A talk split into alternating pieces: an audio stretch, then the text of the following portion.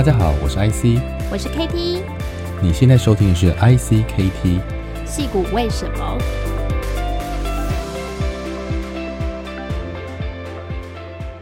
？Hello，大家好，我是 KT，大家好，我是 IC，欢迎收听戏骨为什么。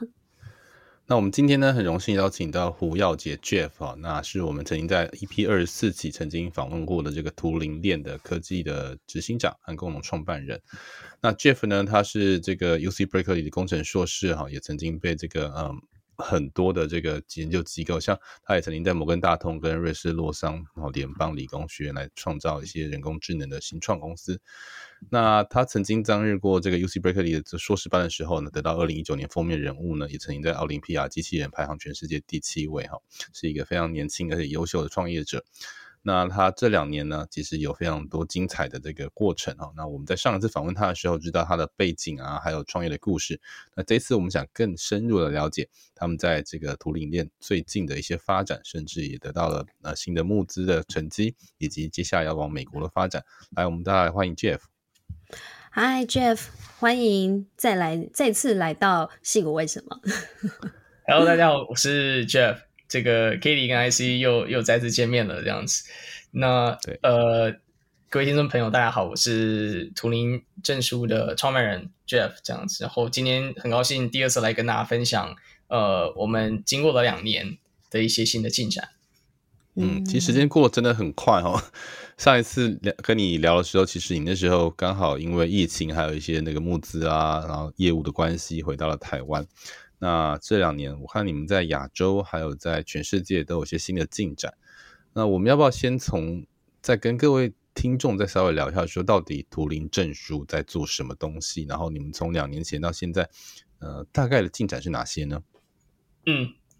图灵证书，大家其实从名字可以稍微去感受出来，我们就是在做任何跟呃数位凭证有关的事情。这样跟各位最相关的，可能就是毕业证书。成绩单，就是大家可能会看到很多的名人啊、政府，大家在 question 说，哎，这个他到底有没有毕业这个学历之类的，就会很需要我们这个东西。所以，我们大概就是在凭证资格证书上面去确定它的真伪性，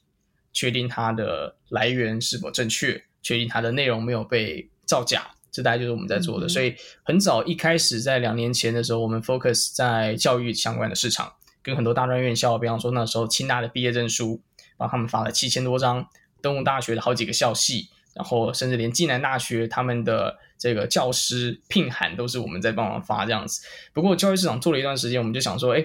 这个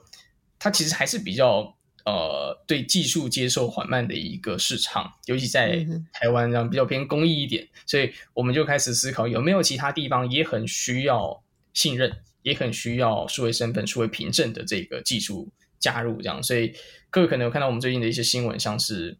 与邓百世在合作做 ESG 相关的报告认证，或者是与世界卫生组织在做的这种呃明年日内瓦青年志工的这个认证，所以就是很多的其他的领域就会开始被开启，不动产啊、医疗呃或者是车联网都有需要信任数位凭证的一些一些参与这样子。所以两年前的时候，嗯、那时候台湾公司都还没注册。那 经过了两年，我们终于完成第二轮的募资，这样子准备成立美国的总公司跟日本的分公司。哇，恭喜恭喜！因为上次 Jeff 来到我们节目的时候，其实是二零二零年九月，而且是我们第二十四集的来宾哦，所以我们等于也是说陪着 Jeff 一起成长。没错，就是觉得很开心，可以看到 Jeff 有一个新的发展哦。然后图灵证书呢，目前现在也找到更明确的一些产品的方向哦。那我也想说来请教 Jeff，你觉得你刚刚提到就是说哦，所谓的呃成绩单，不管是在就业啦，或者是说身份的认证哦，还有就是说呃这个所谓的医疗啦这方面，可能其实都会。需要用到你们的产品服务，你觉得目前现在市场上的一些问题点主要是什么？为什么大家会需要用到你们的产品服务呢？嗯，大家可能会觉得证书听起来是一件很小的事情，对不对？就是毕业证书毕业之后一到两年内找第一份工作，顶多第二份才会用到这个证书。呃大学之前的时候，证书基本上搬家的时候都已经不见了，所以大家就觉得 应该是一个很小的议题。但各位如果仔细仔细去思考，就会发现其实凭证跟证书在我们每天的生活中都会一直接触到。你要去这个回宿舍，你要刷房卡；你要去上班，你要刷员工证；你要去特定的地方做特定事情，比方说健身房，要刷会员证；你要去很多的地方都会用到要提交你身份资格的一个证明。那它可能是大量的卡片，所以你钱包里面可能就会有厚厚的一叠卡片，嗯、就是都证明你这个人，对吧？健保卡、护照、身份证。户籍成本全部都是证明你这个人，那为什么需要这么多张卡片？然后，所以我们就想说，图灵证书能不能做到一个统合所有身份 in one place 的这个角色这样子？那呃，对，这大概是我们在在发展的方向。那在做的这个过程中，也跟大家分享，大家不知道有没有听过呃，自然三原则？就如果做自然产业的，可能知道，就希望我没有讲错。嗯、第一个是 confidentiality。第二个是 integrity，第三个是 authenticity，大概就是隐私性、资料一致性跟呃来源可验证性这三个特性。那跟证书就非常相关，因为证书要确定后面两者就是嗯没有被改动、嗯、，integrity 是好的嘛，证书的来源正确，真的来自于台湾大学国际处，就是这两个是对的。但是证书在 confidentiality 隐私性就不一定是必要的，因为特别重要的资料当然要有很高的隐私。但是很多证书它其实是是可以公开的，比方说，哎，我就是在哪里呃参加过某个活动，我在哪里得过某个奖，它本身就设定为公开，所以隐私性比较 optional。证书反而需要另外一个特性叫做 sustainability，就是永续性。什么叫永续性呢？嗯、就是这个凭证一旦在我的比方说二十岁的时候发给我，它要跟着我一辈子的。就是这凭证如果是证明我呃，比方说参加过哪个大学毕业了，硕士毕业了什么之类的。那曾经帮这个资料做保护的所有公司，如果倒闭了，这个资料就不见了，对吧？所以区块链在这个时候就会参加到这个 ecosystem 里面去，确保证书的永续性，大概就这个样子。嗯、所以 in summary，证书反而需要的是资料一致性，不能被篡改嘛，资料的来源正确，嗯、以及资料的永续性这三个主题为主。嗯嗯。所以你们看到的这些问题点，诶，那你觉得市场上有哪一些可能特别需要？就是这个问题点是是很多的。比如说，好，我们讲到说不动产业，他们有非常多的法律文件，或者是说需要多方验证，好的这个问题嘛。然后还有很多是不是在过去的资料保存，甚至是这个房子的交易记录，还有就是很多很多他们过去这些房地产过去的这些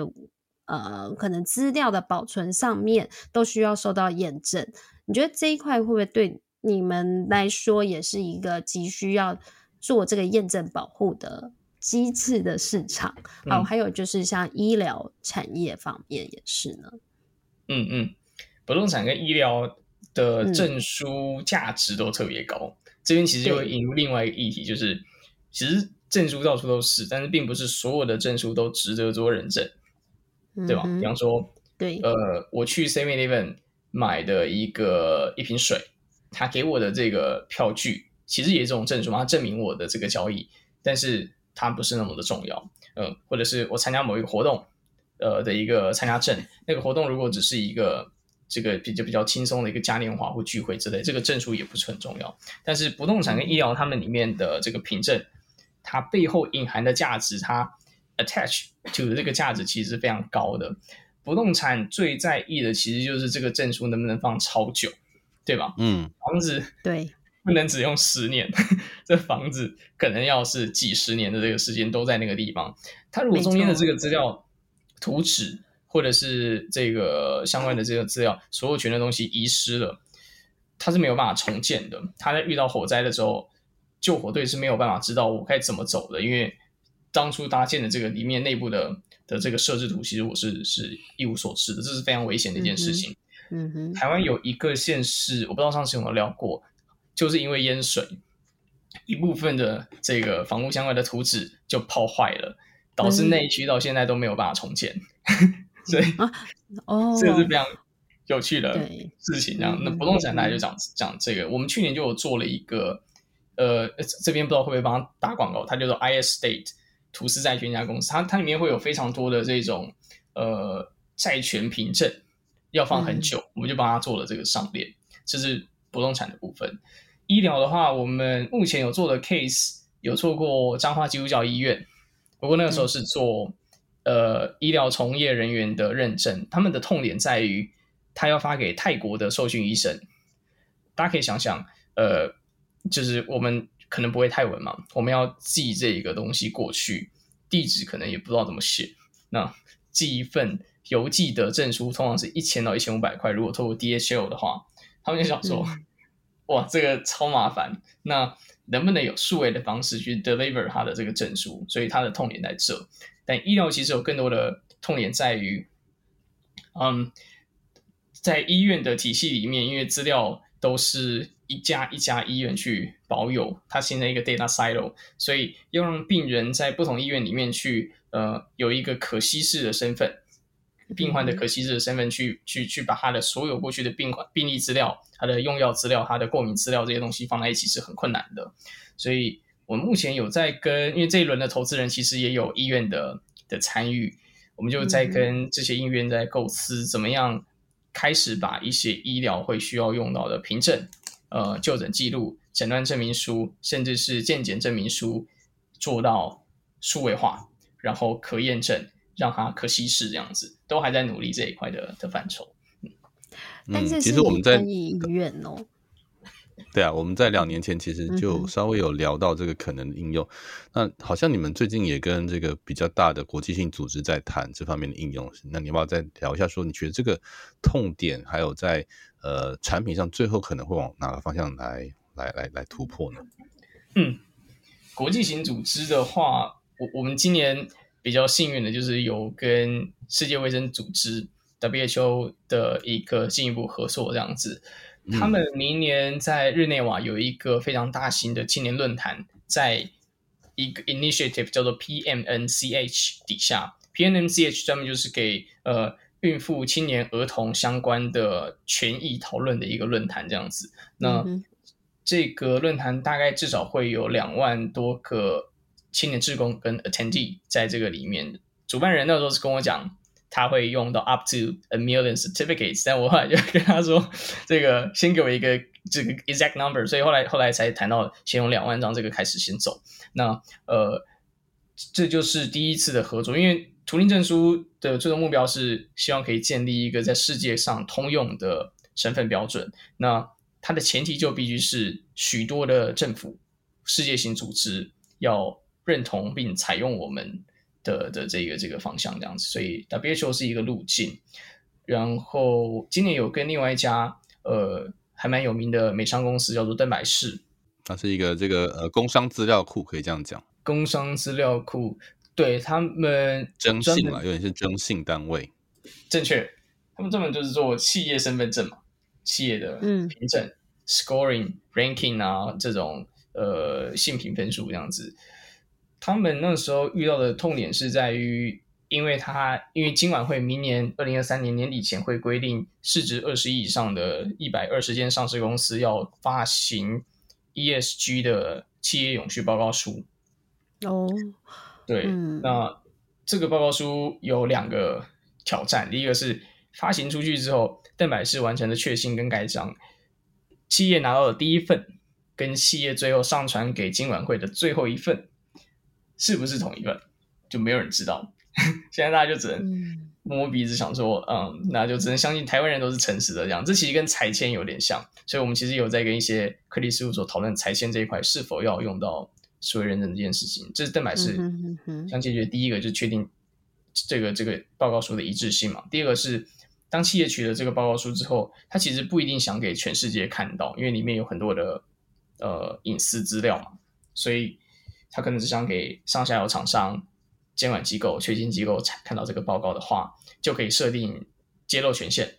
这也是我们的证书系统可以做的事情，这样子。大概有这两个新的合作，哦，连揭露权限都可以设定，所以你目前现在呃所有的资料都是上链的，是上公链。对，我们目前用的是早期二零一七年在德国发展的这个 IOTA 公有链这样那为什么选它？有几个主要原因。第一个是它在二零一九嘛，还是二零二零年已经被欧盟选为欧洲区块链生态体系 finalist 的其中几条链。也就是说，只要欧盟不倒，这个链就不会倒。所以这蛮重要的。就是比方说，如果我们用以太。假设今天，呃，我不要乱讲，呃，我就假设我们用某一个很有名的公链，嗯，它突然发生一个大型的 DDoS 攻击，或者是前长十年的这个攻击，让这个链突然就消失了，是非常正常的一件事情。嗯、尽管它是现在的世界上的主流，就像比特币在几年前被发现一个用一万美金就可以打下来的 DDoS 的漏洞，但是发现者是好人一样。嗯、所以，呃，对，我有点忘记我刚刚讲到哪，但就是哦，我们用 IOTA 这个公链。呃，对，它除了欧盟背书之外，它没有 POW，就是没有用挖矿机制，所以就不会在我们省子减碳的过程中，它烧更多的碳，它它本身是不会有这个挖矿机制在里面去进行，所以就可以呃比较 sustainable，这是第二块。那最后一个特性就是因为 IOTA 它上面它上智能合约的这个功能非常的晚，也就是说早期的那些 NFT、DeFi，嗯，呃，对。的这些比较欢乐炒作型的 projects 都没有在上面出现过，也就是说，任何使用 I I O T A 的人，并不会因为币价的大涨大跌，或者是某个案子突然垮了，或者突然爆红而塞车。哦，因为任何的政府机构都不会希望他在发证的时候，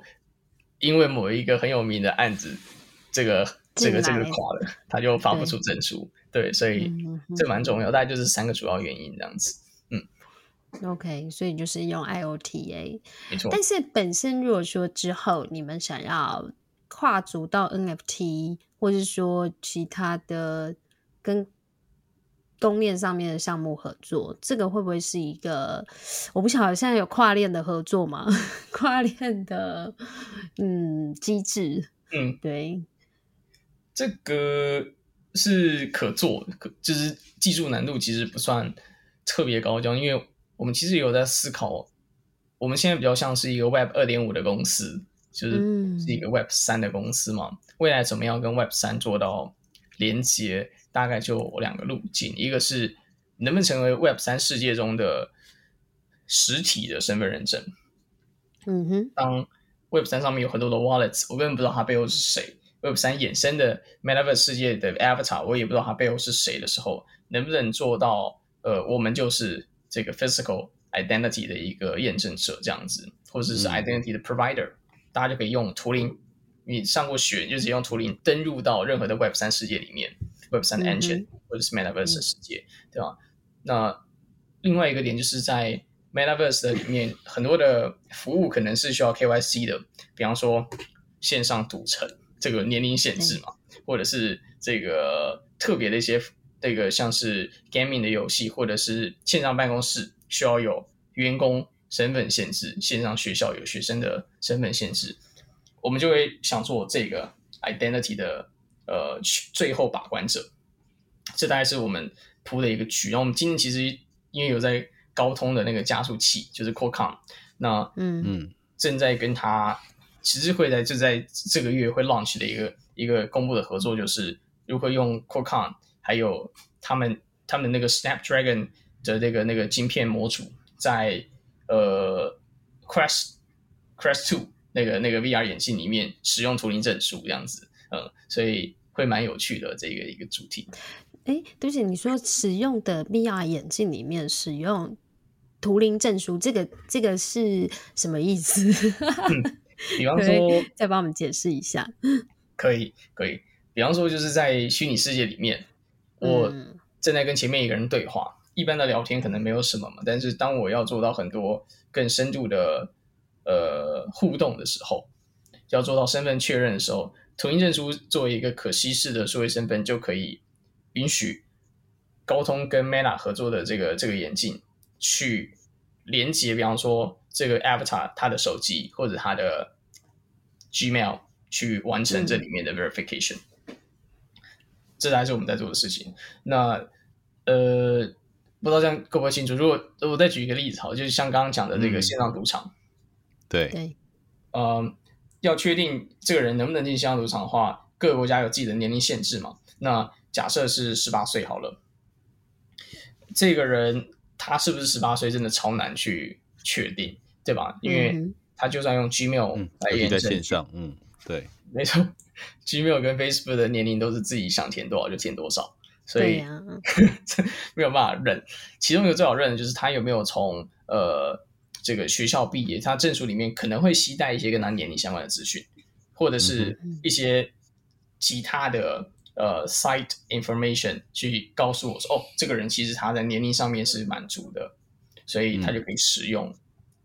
这个 online gambling 可以走进这个入口，否则它就被挡在这个入口外面这样子。嗯哼，嗯哼一样，这还是是我们想在 Avatar 世界里面对一些需要 KYC 的 service 扮演的呃身份验证的角色这样子。嗯、对呀、啊，身份验证真的很重要诶，因为它就。像美国，我们就是每一个人都有一个信用分数，然后就是你每次，比如说你要去买房子啊，他就是或者说你要贷款，他就会去确认一下你的信用分数够不够，然后包括你过去曾经住过什么地方啊，你在什么地方工作，全部都会验证过一次。所以未来你觉得像这样子的一个身份验证啊，呃，在过去他们都是用资料库比对的方式，但是之后。如果是你们的话，就会直接上链，去达到一个不可改变性还有永续性的这个特性吗？我们会比较像是彼此扩充，就是目前的 credit history，就是信用分数这个东西，通常是从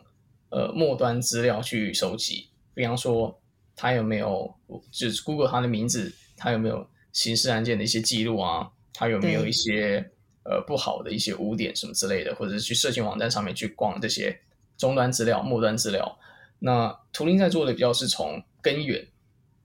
这个人一得到什么样的一个 credential 背书呃资格的时候，他就会领收到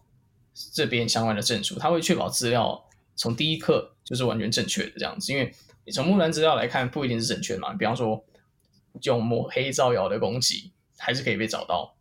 这个人相关的污点资料嘛，但这个人可能本身是清白的，所以呃，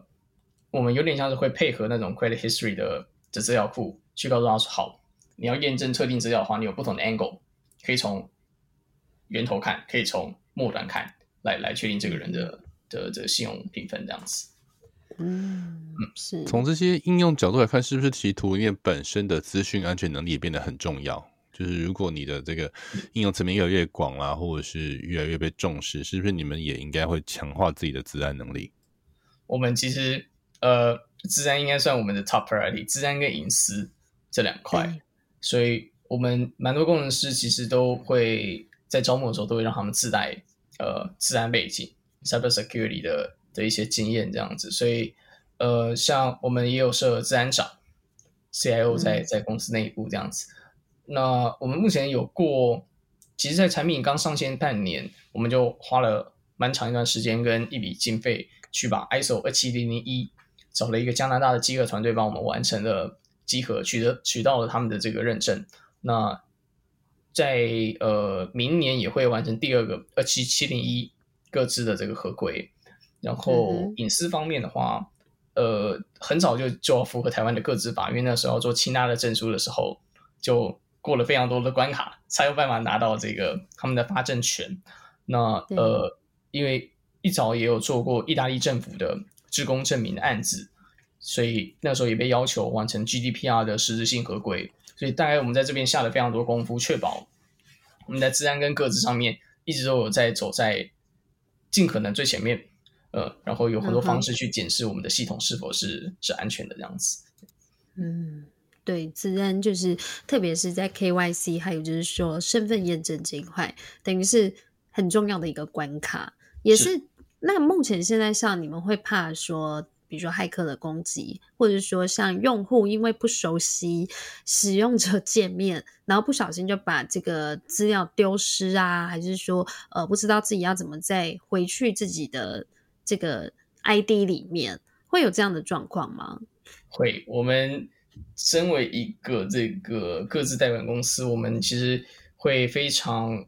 呃对骇客攻击非常敏感，所以其实对。听到这个相关的白帽骇客，欢迎多加入我们或者给我们一些建议，这样子让我们可以不断提升这个大家人民的这个数位数位身份的这个保护，这样子。嗯。那嗯，我们比较以广纳人才的特性，因为很难保证这个系统真的是因为没有完美的治安系统嘛，只有骇客攻击之后得到的 ROI 是否是符合他当初的投入，呃的的这个判断这样子。我们有做很多措施，比方说资料的分割处理，资料的就分开放，所以任何的这个黑客攻击，他们能够取得的资料量，我们会尽可能去去限缩这样子。那呃，关于用户随意使用，的确，因为用用户在我们系统上拥有的权利是呃资料的这个揭露权，就是你可以选择你的资料揭露给谁。揭露多久时间都可以在上面设定。他如果按错了，的确就有可能就是让他不想让他看到的人看到了他的一些个相关资料这样子，这个比较难防范。我们在上面会会尽量多做很多的建议啊、督导，告诉他说：“哎，这个东西是比较严肃的处理，比较关键的一些功能，去做一些用户提醒。”这样子是，嗯，哎，所以，所以，请问一下，在界面上面呢、啊，如果使用图灵证书，必须，比如说，好，我们说很多像 Web Three 啊，好，里面的功能，或者是说你今天这样，大家都觉得上链这件事情，就是对于一般的 user，好，不是那么理解 Web Three 或是区块链的 user 来讲，他们就会觉得说，在这个。过程里面会觉得不是那么的 user experience friendly，就是说感觉好像要去弄钱包啊，嗯、感觉要去做很多，就是在 Web Two 里面它不是那么熟悉的事情。那你们的产品会遇到这样的状况吗？这是我们这个一开始在做的时候最呃仅次于资安跟各自上面最花功夫的一个东西，就是如何让大家完全想都不用想就会用这个系统。就好像最最最简单化这个系统的流程，所以呃，我们有不断在优化。因为发发行证书其实是一件非常繁杂的一件事情，大家可以想象，一间学校花整整六到八周的时间，四个职员去呃设计证书在 Word 上面，去确认年份，确定上面的官方，去中央印刷厂印制，销毁官方，再做所有的地址寄送，它是非常繁杂的一个任务。我们要让它能够在十到十五分钟内。一个工读生能够完成，我们有大量的在做很多的这个优化，然后要排除版本错误的问题啊，排除难字问题，其实都都很有挑战。那呃，它又不断的在变简单，所以这是发证的部分。如果是一般社会大众在领收证书，基本上用 Google account 就可以直接登录取到证书了，然后按一个键，证书就直接加到你的 LinkedIn，然后呃，你可以不断的扩充你的 email，所以你其实不用办。这个就是 wallets，不用办任何的 Web3 钱包，你就是，嗯，你有 email，你就一定可以收到证书。然后你有好多个 email 都收到不同的证书，你就把它绑进同一个 account，它里面就会有所有你的人生相关的证书，这样子越简单越好。这是我们的其中一个一个 principle，这样子。然后你说可以直接在 LinkedIn 上面就直接对接吗？是有比如说 API 跟 LinkedIn。那个对接，还是说你们是用什么样的机制，可以自动把你们的，比如说证书这个东西 update 在 LinkedIn 上面？嗯，我们其实就是串 API 到到 LinkedIn 上面，所以呃，嗯、你按一个键，它就可以把每个证书的验证连接就嵌入到你的 LinkedIn 的 account 里面，就可以直接从上面去、嗯、去验这样子。OK OK。所以最重要还是在于说，你们目前现在可能要扩增更多的使用者，让你们的图灵证书的知名度和使用者可以更多，让更多人知道这样子的一个验证机制。是。是那提到你们要扩张，最近那个图灵也有好消息，就是你们在募资上面有一个不错的成果。当然，募资并不代表是一个公司的成功，但是也是一个阶段性的呃过程。所以，要不跟大家分享一下你们这这一次的募资哈，有什么样的历程哦，或者是说你觉得这样的募资对你们来说是一个什么样的里程碑？那在接下来你们又有怎么样的一个规划，或是这个募资主要拿来做什么呢？嗯，我觉得每次的。募资对新上来新创来说都是，呃，踏上下一个阶梯，都是嗯跟上一次截然不同的体验，然后都很都很困难，应该不会有。上次是什么时候啊？上一次二零二一年的 Q one 募完，嗯，哇，这一次是一年半之后，二零二二年的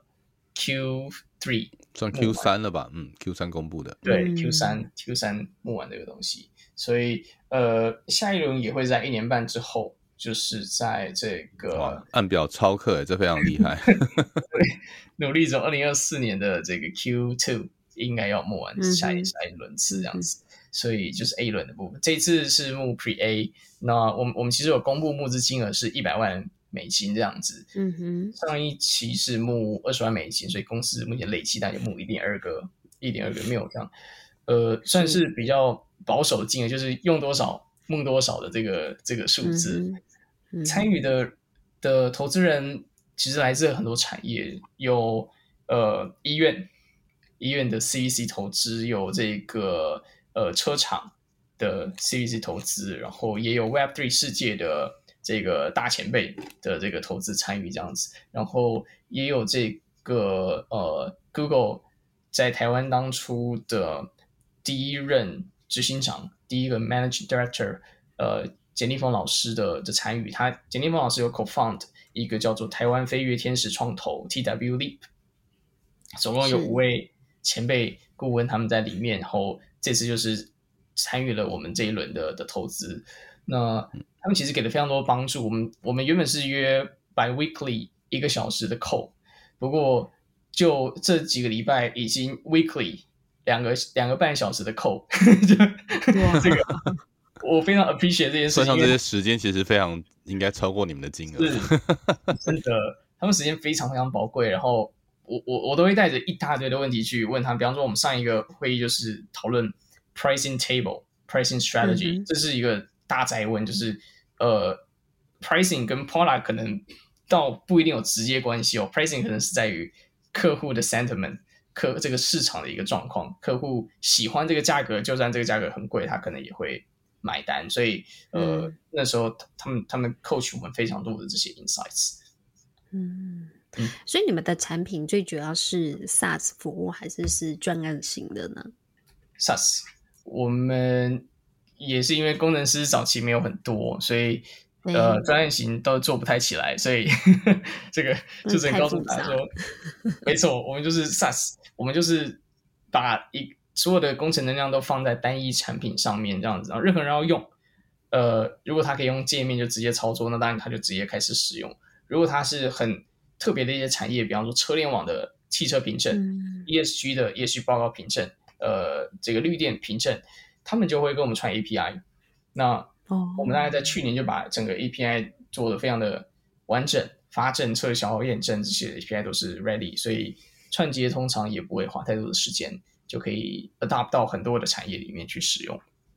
嗯，OK，所以就变成说，其实你你的产品它不太需要太多的可执性，它可能已经比如说在验证的 process，还有就是不同的阶段需要的资料，你们都已经都已经做好它基本的模型了。是，所以这个如果真的有客户，他们需要非常大量的客制化。我们就会可能每个季度接的这个单子就会就有限，我们也会挑选比较呃策略上很有帮助的客户，才帮他做这个客制化。但我们也不会自己出工程能量，我们会找合作的一些、嗯、呃系统整合商，就是 SI 来协助做一个中间的这个、嗯、这个客制化角色这样子。嗯哼哼哼，所以请问一下，所以你们的产品是用 SaaS，就会变说，嗯、呃，好，我们刚刚讲说车商系统，它可能需要你的这个服务的话，他们就是看使用者资料有多少笔，然后用多少笔来计价，是这样来看吗？我们目前的收费方式会收两笔费用，嗯、一个是年费，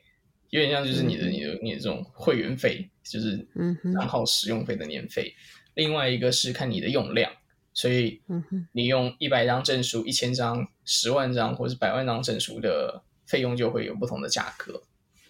这两个费用会加在一起来跟他收。那如果他需要再做 API 的串接，会另外再再有另外一笔费用在里面。嗯哼哼哼，嗯，所以所以，嗯，不好意思，所以我想再请教一下，就是说，如果说像使用你们的呃证书嘛，对于好，我们刚刚讲以世卫来讲好了，它的好处是在于说，第一个，它可以知道谁这些志工，他可以长期的去 check。这个志工是不是每年都有回来做志工吗？然后第二个就是说，嗯，对于志工自己本身的好处是说，他可以把你们的呃这些他参与这些志工服务的过程里面，他可以很快速的分享出去，成为他的履历。那你觉得对于主办单位跟天地好，或者是说志工，他的优点是在哪边呢？嗯嗯。对发证机构以及收证者的这个好处，我我就大概列举几个好了。就是呃，这种发证机构，比方说世界卫生组织，就算没有我们，他们还是要印制大量的纸本证书。那、嗯、呃，纸本对环境的负荷其实有有违背世卫组织他们的初衷，所以他们这次会找我们，也是要寻找一个。嗯，数位化、无纸化的一个发证解决的的方式，所以我们才会成为 partner。那这个之外的话，在证书发行的这个处理上面，其实刚刚有稍微聊到，时间、人工、金钱都是很大的耗损。嗯，然后发错凭证这件事情是没有办法撤回的，就是这个发错。印我印完了嘛？没有检查到，寄出了，对方就会真正拿着一个错误的证书。但是这个错误证书，他会用在好的地方，坏的地方还是他会销毁，没有人知道，对吧？所以，呃，这是一个很具风险的事情。当所有的凭证都依赖在呃这个纸本证书上面这样子，那你这个 Katie 刚刚有在提到几个，就是说，哎，那有没有一些延伸性好处？除了避免刚刚讲的这么多风险，透过数位化的方式，嗯、呃。这种组织，他们其实会很在意说，哎，每个志工有没有持续的又回来，在这个地方参加很多的活动。这其实也有点像是，比方说学校发了证书出去之后，能不能在这些学生未来十年、二十年之后成为成功校友了，还是可以跟他们取得联系，因为他需要捐钱嘛，他需要哦，这超重要，捐一栋楼啊，捐一个实验室啊，这种呃，嗯、所以。目前的纸本证书都做不到这件事情，数位证书我们就可以让学生在他愿意的状况下，对以前的学校或者是这种机关做授权，他就可以知道说，哦，原来你在我这里毕业之后，你在我这里做完志工之后，你后面在哪里发展？嗯，啊，越做越好，越做越好。接下来，呃，就该办一个 alumni 的 gallery 了，这个这个东西就就可以可以做到这件事情。这其实是一个加分的效果在里面，用数位工具来连接，呃。发证的机构跟收证方是 OK，所以同理可证，所有的活动，嗯、不管是 in person 或者是 virtual，其实也都可以用你们的这个数位证书，呃，对不起，图灵证书的功能。嗯，嗯任何的活动都可以，只要你想着说，哎，纸本证书可以发，那我们这个东西就一定可以切入。嗯，是是是是。嗯，所以接下来呢，你们觉得说怎么来看这个市场的规划呢？对，就是你会比较 focus 是在呃哪一个市场？比如说是亚洲呢，或者是美国、欧洲？对，嗯，我们呃接下来会把重心放在日本跟部分的台湾这样子，原因是因为在美国跟欧洲其实非常早期就有。大量的竞争对手，像是二零一三年美国的 Credly，二零一七年的 Accredible，二零一七年欧洲的 BC Diploma，他们都是非常优秀的这个竞争对手。然后像 Credly 这家公司创立九年，二零二一年就去年的时候，用了两亿美金的估值卖给了 Pearson，他们总共发了五千万张证书，目前图灵大概发了五万多张，所以。我大概有一千倍的距离这样子，那呃会慢慢去去追上这个进进展，所以美欧那边有非常多的竞争关系的时候，亚洲倒是没有很多的玩家在做数位认证、数位身份的事情，只有新加坡。新加坡呃，其实我今天就在新加坡做这个这个这个这个线上的的聊天。新加坡他们有一个叫 Open Certs，然后主要操作的公司叫 Accreditify，就是政府直接扶植这家公司在新加坡当地，连疫苗证书他们都可以 take care，所以还蛮不错的一个状况。亚洲其他地方就没了，比方说像日本，我们那时候进去的时候，呃，也不能这样讲，但就是有点如入无人之境的感觉，就是呃，的确有嗯。呃有一些比较小型的 project 在进行，跟这有关，可能从学校 initiate 或者是小公司 initiate，不过都比我们更早期，所以嗯、呃，是一个蓝海市场，在整个亚洲，所以从地域性来讲，日本会是我们明年的主要的 focus 这样子。嗯，日本会是一个主要的 focus，没错。好，是，但是我看到就是说你们在接受数位时代。的专访里面哈，你们提到就是说，你们总部会移师美国，然后呃，成立子公司助日本政府迈向无纸化哦。怎么会？嗯，市场是在亚洲，但是你们会希望总部是放在美国呢？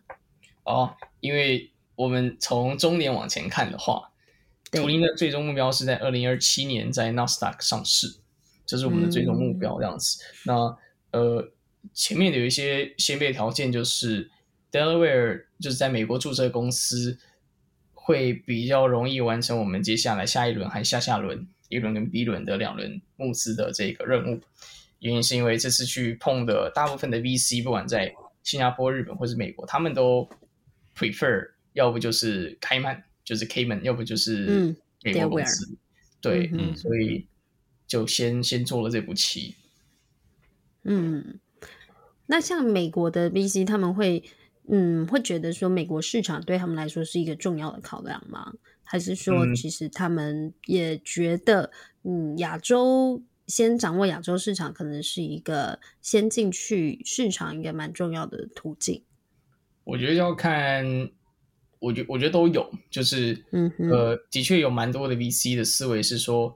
那就说美国市场就好啦，因为大家是付美金嘛，那。人口也很多，做数位认证也是世界的源头。因为世界做认证的两大源头就是英国跟美国，嗯、大家可以随便看什么 GRE、GMAT、托福、雅思这种随便的考试，就是英美两个地方。红酒认证、钻石认证、GIA 认证、WSET 都在英国或者美国，所以他们其实两大认证源头这样子。那呃，这个的确会有 no VC 会想这样去询问，但我我们其实也会去找其他的。就是美国的 VC，他是认同亚洲市场，就是亚洲正在崛起，这个世界的权力正在进行非常多我们感觉不到的转换，透过不断发生的的这个世界上的事件，对啊，所以嗯，我我们我们其实任务还是会 prefer 就是认同亚洲市场的 VC，不管他在美国、日本还是新加坡这样子。嗯哼哼哼，是。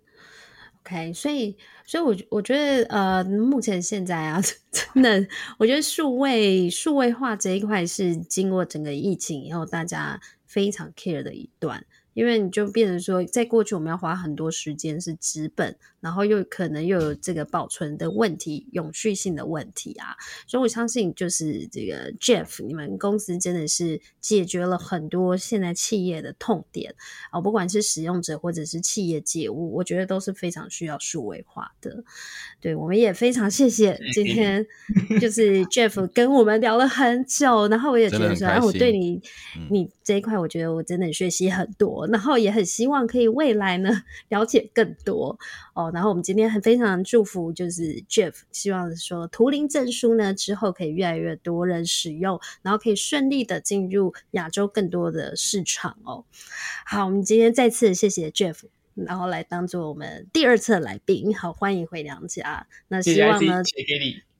好，希望之后还有机会可以继续的再听到你产品迭代的故事哦。好，谢谢，谢谢 Jeff，谢谢，谢谢 Jeff，感谢大家的收听。如果还有任何问题想要讨论，都欢迎到矽谷为什么的 Facebook 粉丝页还有社团留言哦。也请大家多多按赞，分享给身边的亲朋好友。我们在 Apple Podcast、Spotify、Google Podcast 和 KKBOX 也都上线了，你也可以在这些平台找到矽谷为什么。再次感谢国发会 Star Island Taiwan 和数位时代 Meet 创业小记的独家赞助。我们下次再见喽，拜拜，拜拜。